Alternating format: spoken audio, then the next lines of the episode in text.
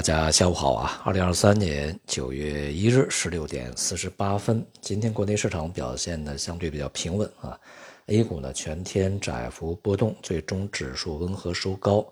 市场成交量呢是相当低啊，成交额只有七千多个亿，显示呢这个整体的观望气氛还是非常浓厚的啊。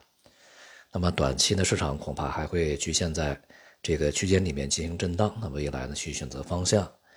那么今天的人民币汇率啊，在盘初一度出现大涨啊，这与这个央行的调降美元的存款准备金率有比较大的关系啊。这样的一个举动呢，主要是为了增加美元的供给啊，然后增加美元的流动性，缓解啊人民币汇率呃当前的一一些压力啊。不过呢，由于这个美元汇率在全球汇市里面整体还是相当的坚挺。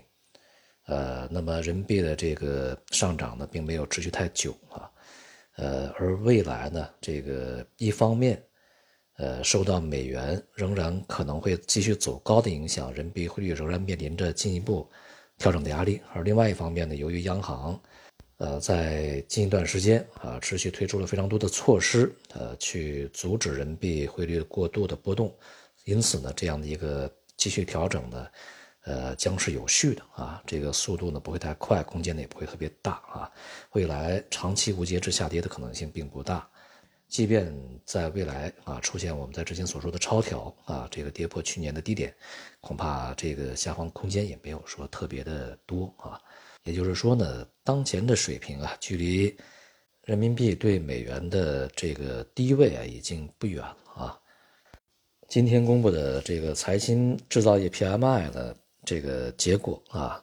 让人稍显安慰啊，它是回到了五十一，啊，回到了这个扩张区间，并且呢是好于市场的预期啊，在这里面呢，无论是供给还是需求啊，这个都是啊在扩张区间，尤其是就业指数啊。回升到了这个扩张区间啊，显示呢，这个在前期的一些政策呢已经取得了一些效果啊。当然啊，就业指数的回升呢，是否也有其他的一些因素呢？我们还是要去看啊，因为毕竟前面公布的这个官方的呃制造业和非制造业 PMI 里面的就业分项指标呢，还不是说特别强的啊。那么另外呢，就是原材料啊，购进价格指数呢是在四月份以来啊第一次回到了荣枯线之上。那这是与在近一段时间啊，这个大宗商品价格回升呢有很大的关系啊，这也对在呃前一段时间所出现的这个所谓的通缩压力啊带来一定的缓解作用。非常难看的仍然是外部需求啊，就是外部的新订单啊，这个表现呢仍然是相当疲软的啊，也就是我们可以通过。这样的一些数据侧面的看到外部的经济啊开始明显走软的迹象啊，